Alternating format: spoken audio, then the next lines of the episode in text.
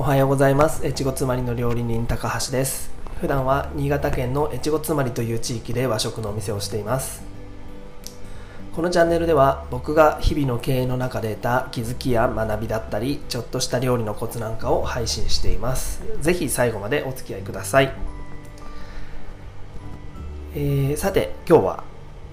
料理に苦手意識を持たれている方に向けて料理のセンスの磨き方というテーマでお話ししていきたいと思います。料理が苦手な方が必ず口にするのが私って料理のセンスがないのよねというセリフだと思います。皆さんも一度くらい、え耳にしたりもしかしたらご自身でも、えそのセリフをおっしゃった方がいるのではないでしょうか。逆に料理が上手な方が口にするのが数をこなすうちにだんだんと作れるようになっただけだよといったセリフなんじゃないかなというふうに思います。この両者の間にある違いって何でしょうか？その答えは料理を作った回数や時間の差ですよね。あなたも「まるさんすごいですよね」って言われたりとかしたことあるかと思うんですけれどもきっと同じようにいやいやただね数をこなすうちにいつの間にかできるようになったんだよとかまあだんだんこうやってうまくできるようになったんだよっていうふうに、まあ、お返事してるんじゃないかなというふうに思うんですけれどもまあ、今日のテーマであるセンスの磨き方センスの磨き方に対する結論は失敗を多くする人が伸びるということなんですね。まあ、こうやって聞くとなんだそんなこと当たり前じゃんと思う方多いと思うんですけれども周りの人にですね僕が話を聞いた感じですと料理が苦手な人とか嫌いな人っていうのは失敗をするのを怖がるという人が圧倒的に多いんですね。例えば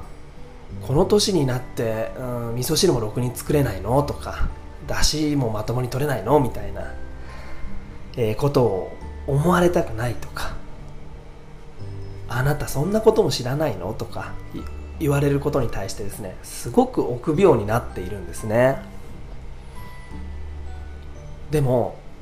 赤ちゃんが例えば少しずつ何かを覚えていくっていうのって失敗して痛い思いをしたりとかそうやって泣きながら回数を重ねることで身につけていくわけですよね。料理も同じで少し指を切ってしまったとかやけどをしちゃったとか魚の骨とかヒレがこう刺さっちゃったよっていうそういうことを繰り返していくからだんだん失敗をしなくなるんですよね。何回も何回も作ってみるから具体的な分量を測らなくても目分量で美味しく仕上げられたりとかこれ以上入れるとまずくなっちゃうよっていうボーダーラインを身をもってこう味わって覚えていくんですよね。赤ちゃんがここから落ちると痛いんだよとかっていうのを覚えていくように料理っていうのもそうやって失敗をすることで、えー、危険というか大きなミスに近づかなくなる。あるいはこの程度だったらまあ許容範囲という何て言うんでしょう直感的な感覚が身についてくるんですよね。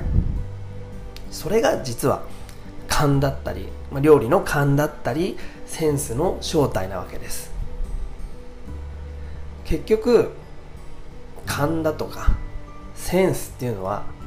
これまで繰り返してきた経験則から導き出されたものなんですよね。つまりやったことがあるということを磨き上げてきただけなんです。そうやって繰り返していくと例えば、えー、野菜の残りとか、えー、お肉の端っことかね。そういった残り物とかでもそれなりに美味しいおかずが作れるようになるんです。それも以前やったことがあるという調理法だったり似たような食材から導き出したものなんですよね。僕がいつも言うんですけどもっと気軽に料理を作ってくださいっていう言葉の本質はここにあるんですよね。かっこいい言い方すると失敗こそが成功への一番の近道っていうことなんですよ。またねそういう、えー、失敗？っていう自分が身をもって経験したことこそが、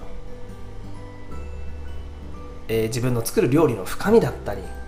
個性につながっていくわけなんですよね。だから、